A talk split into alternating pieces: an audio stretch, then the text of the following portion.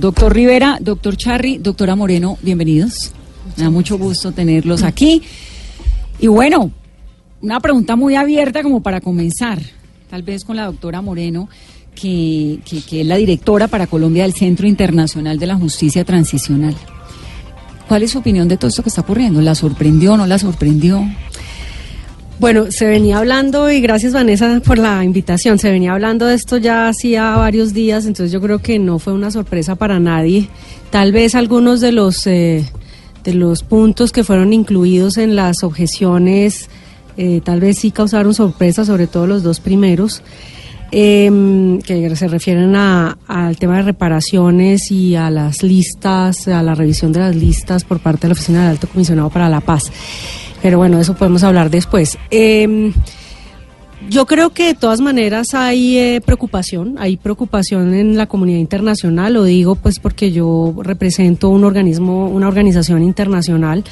Em, el proceso colombiano eh, ha llamado muchísimo la atención de la comunidad internacional porque realmente hay puestas, digamos, como todas las esperanzas en que en Colombia sí pueda realmente funcionar esta idea de la complementariedad positiva del Estatuto de Roma. ¿Qué, significa?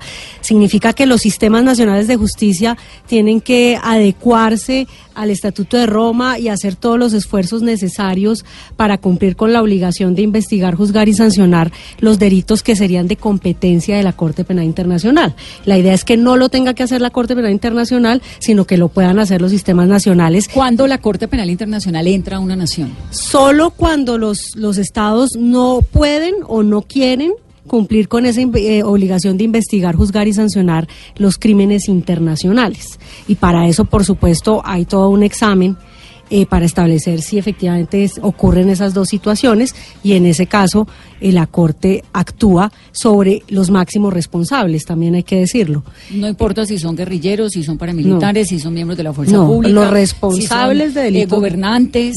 Si son, son responsables de delitos de lesa humanidad o crímenes de guerra, serían de la competencia de la Corte Penal Internacional. Ahora bien, eso no le quita a los estados la responsabilidad, porque como te digo, la Corte se encargará de los máximos responsables, pero quienes no sean máximos responsables tendrán que ser juzgados en los diferentes países.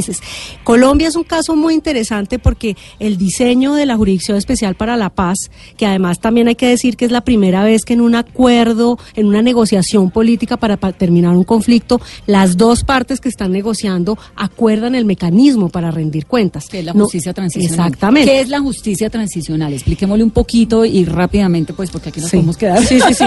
no, la, mira, la, la justicia transicional son aquellos mecanismos que las sociedades eh, utilizan para poder eh, hacer frente al legado de violaciones a los derechos humanos cometidos en guerras o en regímenes autoritarios. La idea es... que, se trata siempre de, contextos de altísima sensibilidad política y de mucha complejidad política y son contextos en los que no es posible garantizar los derechos de las víctimas a la verdad, a la justicia, a la reparación y las garantías de no repetición con los mecanismos ordinarios que cuentan los estados. Entonces hay que echar mano de mecanismos extraordinarios. Por ejemplo, en el caso colombiano, nuestro modelo de justicia transicional incluye la Jurisdicción Especial para la Paz, que es el mecanismo de justicia para que todos los responsables, rindan cuentas, la Comisión de la Verdad, la unidad de búsqueda de personas dadas por desaparecidas, los programas de reparación a víctimas y las medidas que tendrán que adoptarse para la, no repetición. Todo el, ese conjunto de medidas es justicia transicional. justicia transicional no es solo la JEP. ¿Esa justicia transicional implica unos, unas dosis altas de impunidad necesariamente? No necesariamente, yo diría que no, porque por supuesto de lo que se trata cuando, cuando estamos enfrentando eh, mm, violaciones masivas a los derechos humanos es que tenemos masividad de víctimas, masividad de responsables, masividad de hechos. Pensar que podemos actuar desde la lógica de la justicia ordinaria, de, de investigar cada caso, cada hecho, pues llevaría cientos de años. Eso es inviable cuando te enfrentas a la masividad de, de víctimas que ocurren en un conflicto armado o incluso en un, en un régimen autoritario. Entonces, lo que propone el enfoque de justicia transicional en la aplicación de la justicia penal es concentrar la investigación y el juzgamiento de los máximos responsables, pero con el propósito de, de develar los patrones, los planes criminales. La verdad. Eh, exactamente, la verdad. compleja y completa, no solamente quién le hizo qué a quién, a quién desde la perspectiva del derecho penal ordinario, sino poder ir más allá y entender que aquí estamos frente a organizaciones que fueron responsables de esos hechos y que además tenemos que aceptar que no es posible investigar absolutamente todos los hechos. De lo que se trata es de poder brindar unas sentencias que sean lo más comprensivas posibles para que incluso si yo soy víctima y mi caso particular no fue priorizado, por ejemplo, seleccionado, pues la sentencia sobre casos similares, yo, claro, y yo me vea refleja, mi caso se vea reflejado ahí sin tener que uno a uno, porque sería absolutamente imposible. Eso es el modelo que adopta la JEP y es muy interesante y diría además, Vanessa, que eso es lo que hoy se está cuestionando con, con, con una de las objeciones de, del presidente de la JEP que es muy grave porque es quitarle la facultad a la jurisdicción de seleccionar. Sí, porque ahora eh, la Fiscalía termina también eh, según la propuesta del presidente, haciendo parte, digamos, de la justicia, no, no sé si transicional o cuál sería ahí el término, pero tiene, termina teniendo las, eh, como sosteniendo las facultades que antes pasaban directamente a la JEP. Mm, no, no, no, pues ese es uno de los cambios, pero, pero eh, con relación al tema de la selección también quería precisar una cosa porque es súper importante, y es que eh, la, la autorización para seleccionar, es decir, lo que va a ir al tribunal y lo que va a terminar con una sentencia del tribunal, tiene rango de ley estatutaria. O sea, ese mandato se lo da a la JEP la ley estatutaria. Sin ley estatutaria no hay selección. Si no hay selección, lo que eso implica es que la JEP tendría que investigar, juzgar y sancionar absolutamente todos los hechos. Pero eso tiene además otra característica y otra consecuencia. Y es que la está planteada la posibilidad de la renuncia a la persecución penal, es decir, que la, la JEP dice yo no voy a investigar a esta persona porque no es un máximo responsable aún cuando haya participado en un delito grave, no lo voy a investigar porque me voy a concentrar en la investigación del máximo responsable. Esa es la lógica de la selección que viene incluso desde el marco jurídico para la paz. ¿Y qué es lo que propone el presidente? El presidente dice, no, lo que habría que hacer es investigar absolutamente todo, pero además sin ley estatutaria, o sea, si nos vamos a demorar un año en esta discusión o si al final se cae la ley estatutaria, la JEP no puede seleccionar. Entonces, eso tiene una consecuencia sobre todo para los miembros de la fuerza pública, porque la sala de definición de situaciones jurídicas es la que tiene la eh, autorización para la renuncia a la persecución penal de miembros de la fuerza pública que no sean máximos responsables. Si no hay selección, no hay renuncia a la persecución penal. Doctor Charry, ¿Era necesario esta, esta serie de objeciones que ha hecho el presidente o había forma de hacerlo mediante una reforma constitucional?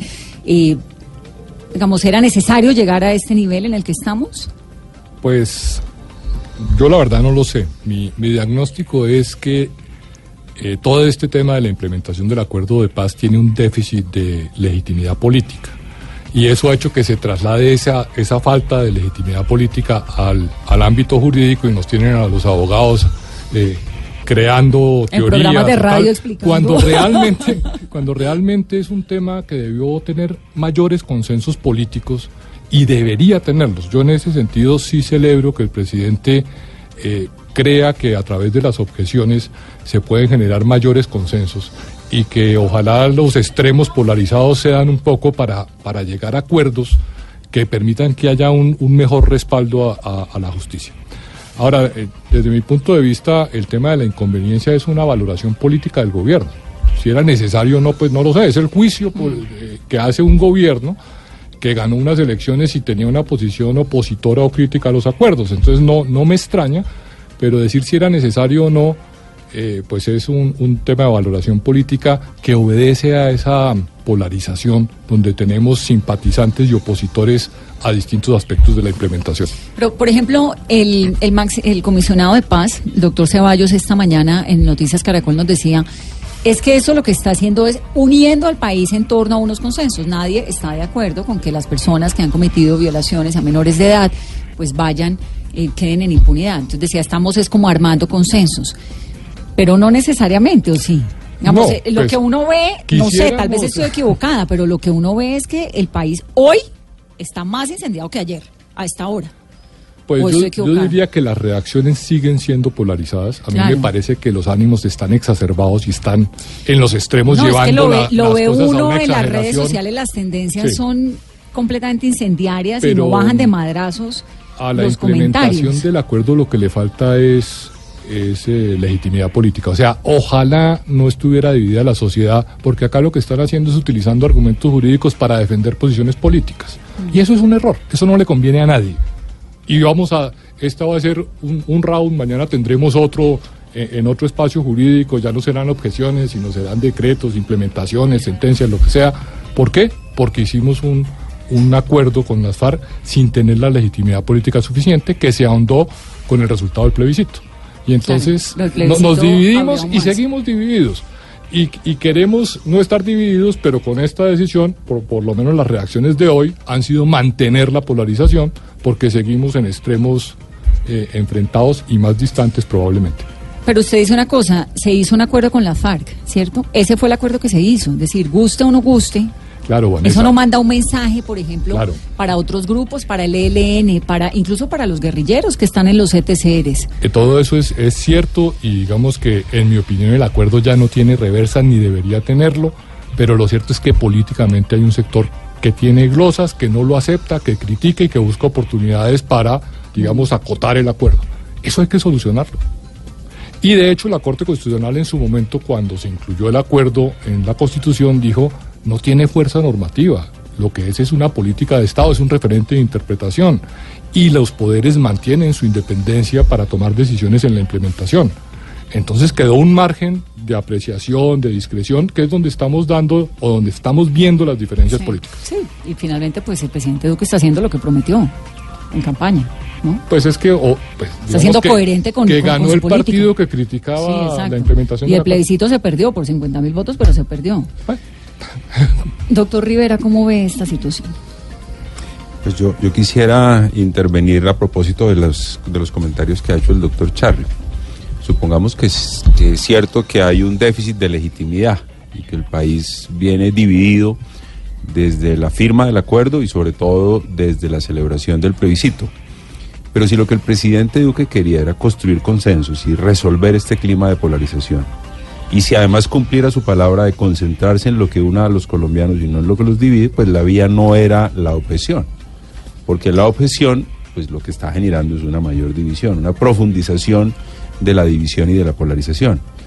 Eh, la vía correcta, me parece a mí, para construir un consenso es la vía de las reformas. Yo, digamos, de mi parte no estaría de acuerdo en que se reforme lo que hay. Prefiero que se deje lo que hay y hubiese preferido la sanción de la ley estatutaria. Pero si en realidad el presidente Duque lo que quiere es construir un consenso, pues lo que debería hacer es convocar, como lo ha dicho el procurador, a todas las fuerzas políticas, a las fuerzas sociales, para hacer un examen, una valoración de unos ajustes. Claro, en el Congreso, pero con reformas constitucionales y con reformas legales. En un debate en el Congreso, pero con la participación de mucha gente tratando de construir un consenso pero no es la vía de las objeciones. Luego, porque es que la vía de las... Si, él, pues él, tiene la potestad, el, presidente está haciendo algo que no puede yo no Estoy discutiendo, Yo no estoy discutiendo que él no tenga la potestad, él puede objetar por inconstitucionalidad o por inconveniencia y en este caso está usando la de la inconveniencia y me parece que pues él tiene esa competencia. Lo que creo es que políticamente la vía de la objeción no es la vía adecuada para construir un consenso, porque lo que está es entre otras cosas generando un enfrentamiento institucional y hay una sentencia de la Corte. El texto que él está objetando es el texto que llega luego de haber pasado por la Corte Constitucional y luego también de una amplia deliberación en el Congreso de la República. Por eso insisto, si la idea del presidente es construir consensos y además como lo dijo el canciller ahora, pues la vía no es esa, la vía es, en esto yo concuerdo con el señor procurador, la vía era convocar a las fuerzas políticas, a las fuerzas sociales, a las víctimas, para que pensemos en, eventuales ajustes a los textos constitucionales o a los textos de ley. Además, me parece que las objeciones que son valoraciones políticas, yo entiendo porque es una valoración política por conveniencia. ¿Por qué tanto el término de la objeción? Eh, lo quiero, quiero insistirlo un poco porque, digamos, entiendo el tema, pero finalmente el presidente lo tiene que firmar, lo tiene que sancionar, ¿no? Entonces él va a pasar al libro de historia como Juan Manuel Santos hizo el proceso de paz y la ley estatutaria del JEP la sancionó Iván Duque. Si él no quiere, no le gustan seis artículos con los cuales no está de acuerdo, tiene la potestad. Pues él también tiene la potestad de presentar un proyecto de ley para modificar esos seis artículos en lugar de objetarlos. ¿Por qué le molesta tanto el hecho de la objeción? No, a mí, a mí no me molesta. Lo que pasa es que me parece una manera disfrazada de cumplir una promesa de campaña. Digamos, cúmplala mediante la presentación con la iniciativa legislativa que tiene el presidente a través de sus ministros ante el Congreso de la República un proyecto de ley, porque este texto ya fue revisado por la Corte Constitucional y me parece que lo que está generando es un enfrentamiento institucional, generando una gran incertidumbre. Permita que la ley entre en vigencia. Nada le impide a él, el 19 de marzo, el día que el Congreso empieza sus sesiones ordinarias, presentar un proyecto de ley o aún mejor, antes de presentar un proyecto de ley para modificar la ley estatutaria, construir un consenso entre todas las fuerzas políticas y ahí sí presentar un proyecto de ley y hacer una discusión constructiva. Ahora, yo entiendo que es una eh, objeción por inconveniencia y que el presidente tiene esa competencia, pero me parece que lo que ha presentado el presidente no es una objeción por inconveniencia. Es lo que ha presentado es una objeción eh, por razones de tipo constitucional. Le pongo eh, ejemplos ha dicho el presidente que eh, no comparte la idea de que la JEP pueda seleccionar a los máximos responsables. resulta que la Constitución es la que señala expresamente que una ley estatutaria podrá definir criterios de selección. Entonces es una, una discusión de carácter normativo, no es una discusión de conveniencia. Fíjese usted lo, lo curioso. Una de las, de las grandes disputas cuando se discutió la ley estatutaria era que mediante esa ley se cerrara la lista de las personas que pudieran ser incluidas en la JEP. ¿Y sabe por qué se dio esa discusión y para que ello se cerrara con, las, con lo que las FARC no estuvieron de acuerdo? Era evitar más problemas con colados, digamos, más escándalos con colados. Cerrémoslo de una vez. Y ahora lo que el presidente está pidiendo es que no se cierre, sino que se abra y que sea el alto comisionado para la paz quien tenga la discreción para incluir o excluir a alguien. Es decir, hay unas contradicciones enormes en esas objeciones. Y, podría contarle más, además de, las, de los seis artículos sobre los cuales el presidente ha presentado objeción, sobre tres de ellos la Corte Constitucional eh, dispuso la condicionalidad. Luego, él está objetando claramente disposiciones de la Corte Constitucional, con lo cual el señor procurador lo ha dicho bien, aquí hay un enfrentamiento institucional absolutamente innecesario. Bueno, pasemos a, a lo que puede ocurrir. Digamos, ¿qué es lo que sigue ahora? Carolina nos contaba, se va para el Congreso de la República. En la Cámara de Representantes, seguramente, como hay mayoría del Partido Liberal, pues la va a tener mucho más difícil que en el Senado de la República. ¿Cuál es la proyección, doctor Charry, que se le ve a estos cambios en, la, en el Congreso? Bueno, eh, empiezo por el final y es eh, para que el Congreso pueda insistir en que se sancione la ley en los términos en que salió aprobada del Congreso con eh, la sentencia de la Corte Constitucional necesita mayoría absoluta en una y otra Cámara. Dicho en otras palabras... ¿En las dos? En las dos. Dicho en otras palabras... Eh, le queda muy difícil a la oposición tener mayoría absoluta en ambas cámaras para insistir en que la ley se mantenga en los términos en que salió del Congreso con el control de la Corte Constitucional. ¿Y entonces por qué lo presenta si ya de entrada usted, yo y todos lo sabemos? no le va a avanzar en el Congreso, sí. No, no, al contrario, no le va a avanzar a la oposición, que es la que necesita la mayoría absoluta. O sea, para, para insistir en que se mantenga la ley como está. Ah, la oposición. La oposición necesita la mayoría absoluta. Si ya sabemos que no, a la oposición. Claro. Entonces yo veo muy difícil que se pueda mantener la ley en las actuales condiciones porque no creo que tenga las La mayoría más uno. Bueno, ¿y entonces cuál es el trámite que tiene que pasar en el legislativo? Llega al Congreso pues, y qué? conceptualmente llega a las plenarias de Congreso de, Cámara, y Senado. para que reconsideren pues o, consideren los argumentos del presidente, los pueden aceptar, en cuyo caso eh, pueden reconsiderar los artículos o pueden eh, no aceptarlos, en cuyo caso insisten en que la ley se mantenga. Si uno lo acepta, el otro no pues sería eh, una pues unas objeciones parcialmente aceptadas y otras no. ¿Pero se archiva? No, se archivaría en mi opinión, no, depende. Si aceptan las objeciones, en mi opinión los artículos se archivan y digamos que la ley entraría a regir sin ellos. Si, si reconsidera, o sea, dice hay aspectos inconvenientes y debo precisar, hace la precisión y el presidente tiene que sancionar el artículo reconsiderado por el Congreso. Pero tendría que volver a la Corte. Pues Al- al podría final, volver, ¿no? no, depende, porque según Porque dice si- la si hay Constitución, modificaciones. según dice la Constitución, el presidente debe sancionar el proyecto reconsiderado por el Congreso. Pero es una ley estatutaria. Claro, pero pues yo le estoy diciendo lo que dice la Constitución y seguramente habrá una discusión. Pero al final del día, digamos que, que va a la Corte por vía de demanda o por vía Claro. objeción de constitucionalidad o por vía de, de- de control automático, no lo sé. Pero dice uno, lo que dice la Constitución en principio sería reconsiderados los artículos, el presidente está en la obligación de sancionar. Pero lo que pasa es que los artículos que desarrollan la figura de la sanción presidencial y de las objeciones no discriminan si es una ley estatutaria o no. Lo que sí señala que tratándose de una ley estatutaria debe pasar por el control previo de la Corte Constitucional son artículos diferentes. Luego, si uno interpreta los dos artículos, a mi modo de ver, si hay modificaciones en el Congreso a esos a artículos, Corte. tendrían que volver a la Corte, porque serían Pero- artículos de una ley estatutaria entrando en vigencia sin haber pasado por el filtro de la Corte. fíjese, doctor Guillermo, solo para enriquecer la discusión, lo que hizo la Corte. La Corte dijo que se modificaran algunos artículos por el Congreso. Y en lugar de pedir que retornara a la Corte, que es lo que dice la Constitución para las leyes en general, dijo, mándelo a sanción presidencial. La propia Corte, en la sentencia 080 del 2018. O sea, dijo, usted ajusta y de una vez mándelo a sanción. Entonces, fíjese que los criterios no son eh, Claro, pero, homogéneos. pero en revisión del texto que le había llegado a la Corte. en revisión de lo que la Corte dijo que debía hacerse. Por o sea, eso. si el Congreso eso, no le pero hace si es caso un a la texto Corte, distinto, No, pero a lo que oye es hay distintos criterios. Lo Pero, que dice pero la Constitución criterios, es sanción. entonces, ¿quién los, digamos, quién los determina al final, el Congreso o la Corte? Bueno, la, la sea, palabra la final la tiene la Corte claro. Constitucional, pero ¿quién lo va a determinar en su momento? El gobierno va a decir devuelvo o sanción. Y entonces él tomará una vía, dirá, hombre, pero ni siquiera el gobierno, porque cuando ter- no, cuando, bueno, la- cuan- el Congreso, el Congreso, razón. El Porque Congreso en cuando cuando el Congreso termine la discusión, cuando se trata de una ley estatutaria, el presidente del Congreso envía a la Corte el texto.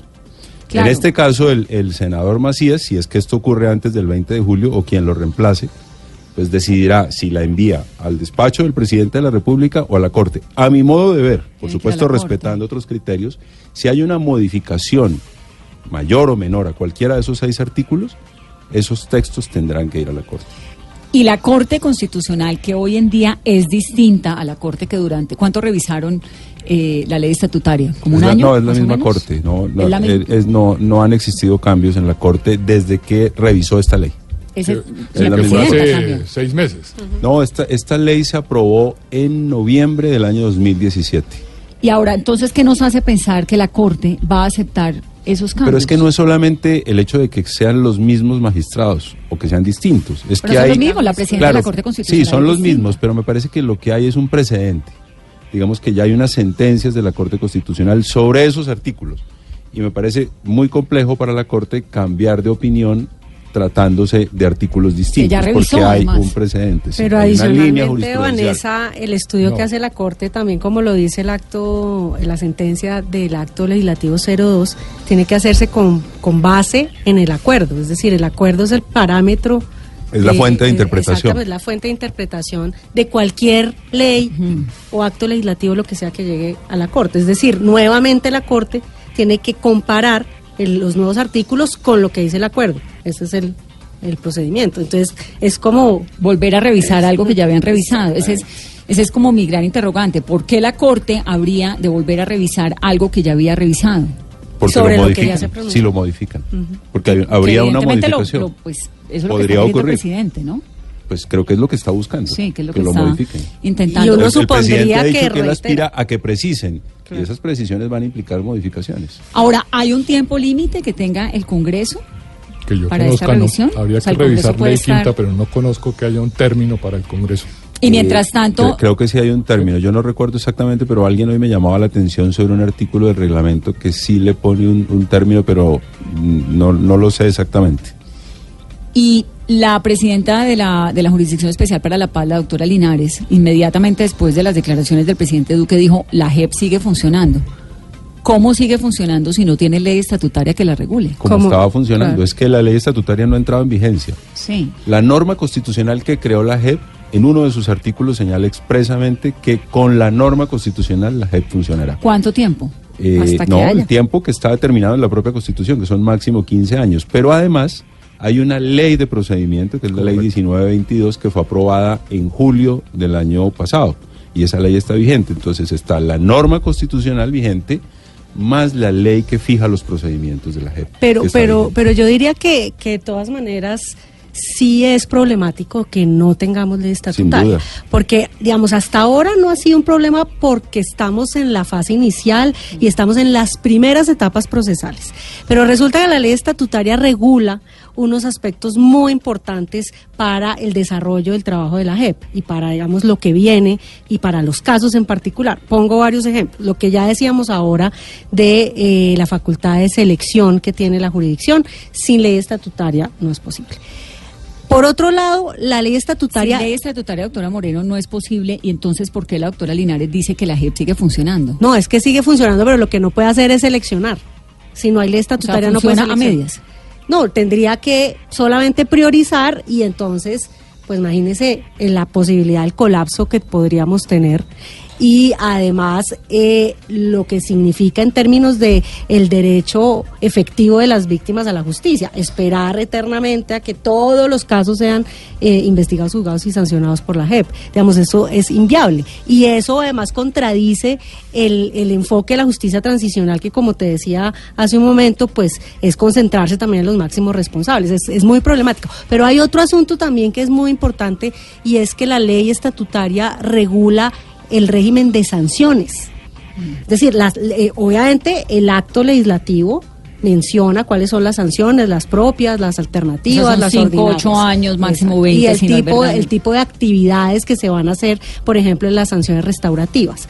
Pero los criterios para establecer, por ejemplo, para tasar, para decir si son cinco años o son siete o son ocho, ¿no? Y cómo se establece qué tipo de, de actividad es la que se va a hacer, eso está regulado en la ley estatutaria. Sin ley estatutaria, ¿cuál es la situación? Pues que los magistrados tienen que interpretar con lo que tienen. Acto legislativo, Código Penal, Código de Procedimiento Penal y las fuentes del de, de- recurrir a las fuentes de derecho internacional que hacen parte del bloque de constitucionalidad. Es decir, queda un margen súper amplio de interpretación que podría eventualmente ser un problema para la seguridad jurídica de los comparecientes. Además, si tú vas a ir a la JEP, tú, tú eres un responsable, pues tú lo que esperas es que las reglas del juego estén claras desde el principio, incluidas las sanciones, que te digan cómo es que me van a sancionar pero y, que no te lo tengan que decir cuando ya el proceso está avanzado. Digamos, ahí hay un tema, mm, insisto, de seguridad jurídica, de, de debido proceso y de principio incluso de legalidad.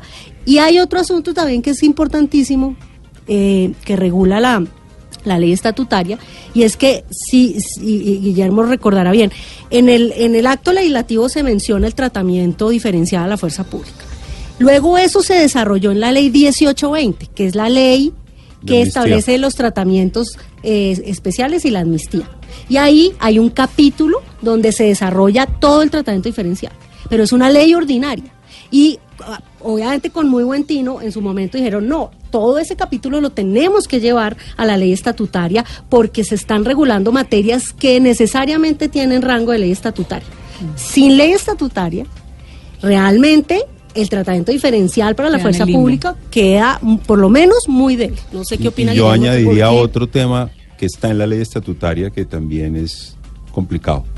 Y es que los derechos de las víctimas fundamentalmente se desarrollan en la ley estatutaria. participación. Y al no estar vigente la ley estatutaria, pues las víctimas no pueden ejercerlos plenamente porque si bien están mencionados en la norma constitucional, el desarrollo de los mismos se hizo en la ley estatutaria. Y yo que fui parte de ese debate, el debate fue muy intenso y todas las fuerzas políticas introdujeron modificaciones a la ley estatutaria en aras de poder darles mayores garantías a las víctimas para participar en este modelo de justicia transicional. ¿Por qué durante el gobierno de Juan Manuel Santos no se avanzó en todo esto de tal manera que hoy en día el no, pues que después el nuevo presidente llámese Duque o como quiera que se llamara el presidente siguiente tuviera la, la obligatoriedad, si le queremos decirlo, de firmar la ley estatutaria? No, Digamos, la- porque eso no se hizo antes. No, ¿Fue una cuestión de tiempo? ¿Fue una cuestión de qué? No, digamos, el acuerdo de paz se firmó el 24 de noviembre del 2016. Sí.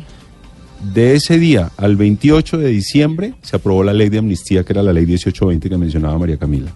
Luego, en el primer semestre del año 2017, la reforma constitucional. Y en el segundo semestre del 2017, es decir, noviembre del 2017, se aprobó la ley estatutaria. La Corte Constitucional se tomó un año en la revisión, pues claro, por supuesto no era cualquier ley, eran 159 artículos de una ley muy importante.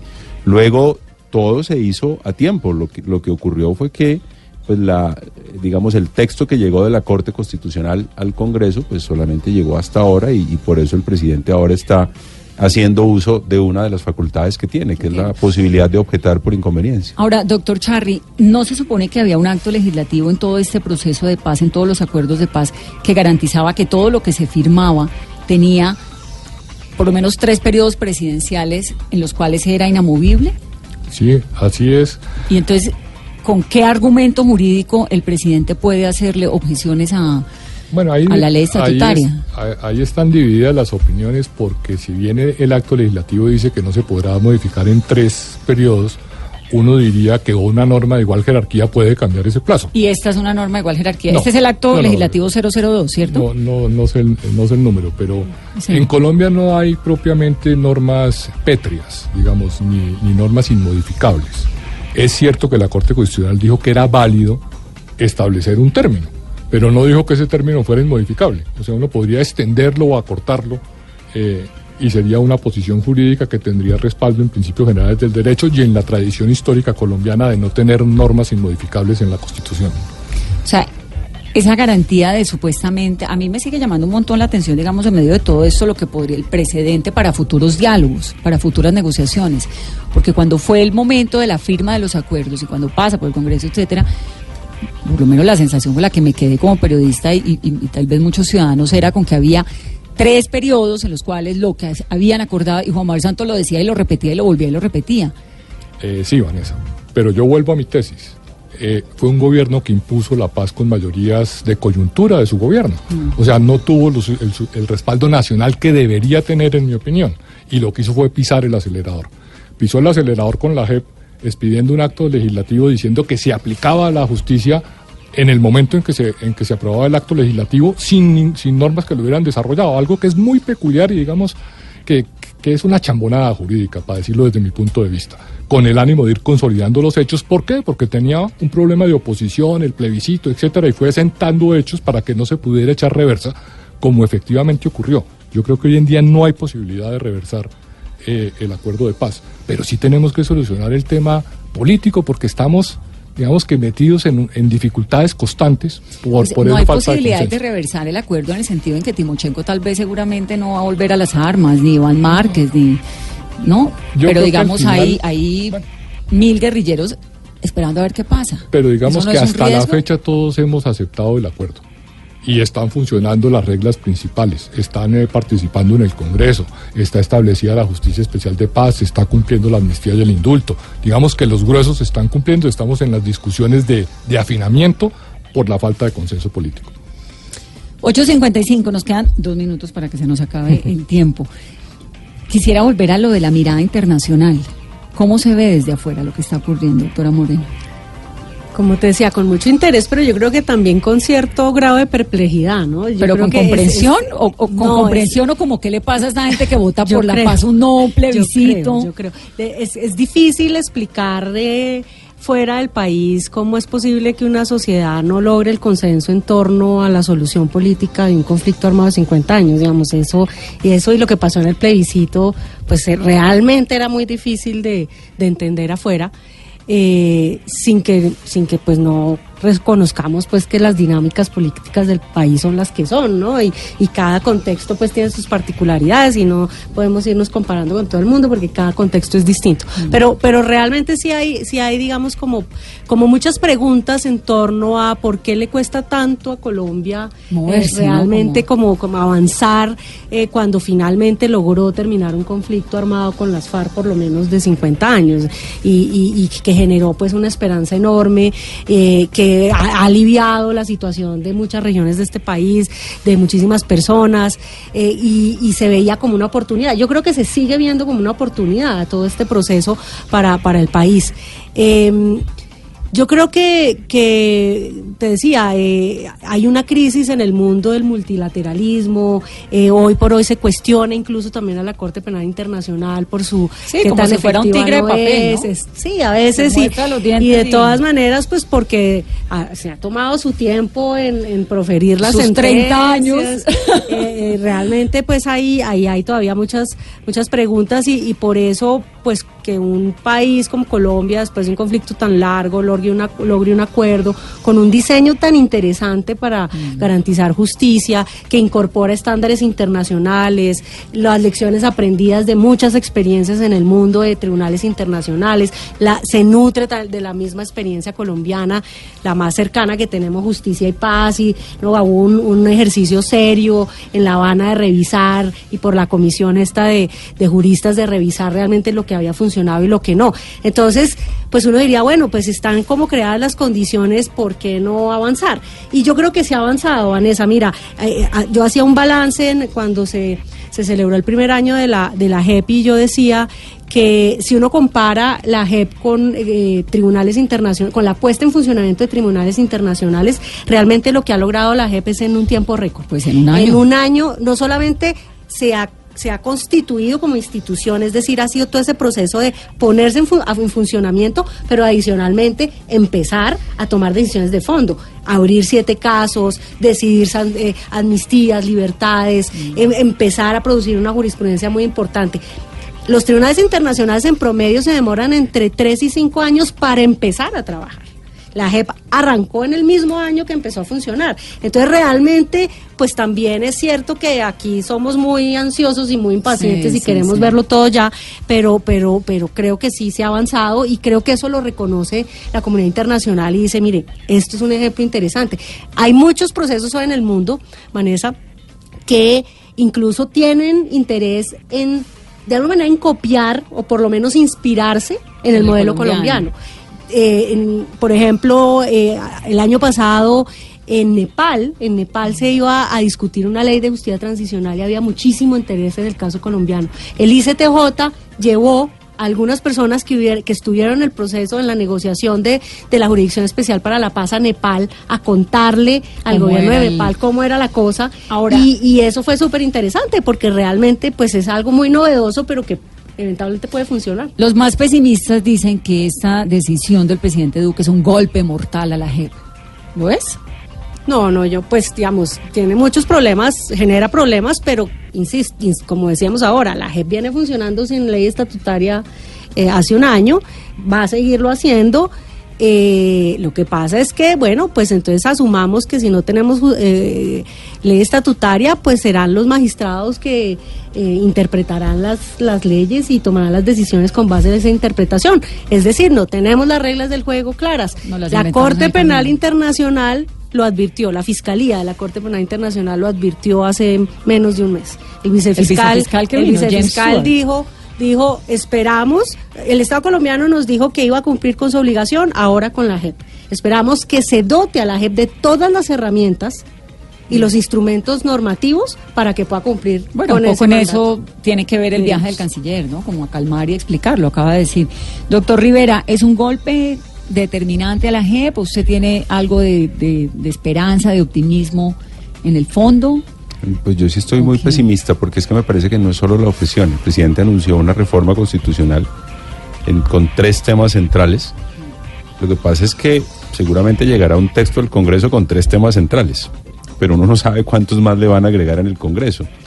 Luego, creo que en esa reforma constitucional que se va a tramitar, sí puede estar el verdadero golpe mortal a la JEP. Creo que ahí el gobierno se la va a jugar con sus mayorías o por construir unas mayorías para apoyar no solamente lo que el gobierno va a radicar, sino también lo que los integrantes de su bancada con seguridad le van a agregar. Y me parece que eso sí puede destruir la JEP, porque además es una norma constitucional.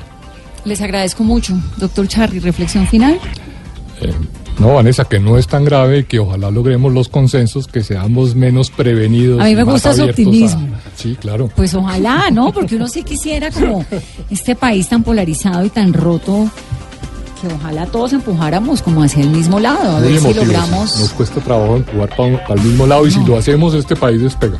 A ver si logramos y, y- y lo que está corriendo la JEP es interesante, es, es no ver ahí a los militares a que han venido a la, a la mesa a contarnos sus historias, han venido exguerrilleros, han venido víctimas de todo lado y uno dice, bueno, por lo menos es un país que está escuchando la verdad. Muchas gracias, les agradezco profundamente Con por ayudarnos a los oyentes, gracias a por la Carolina, a mí, invitación. a comprender lo que a veces puede ser incomprensible. 9-2, que tengan una muy feliz noche. Viene Flavia y sus chicas de la agenda en Tacones.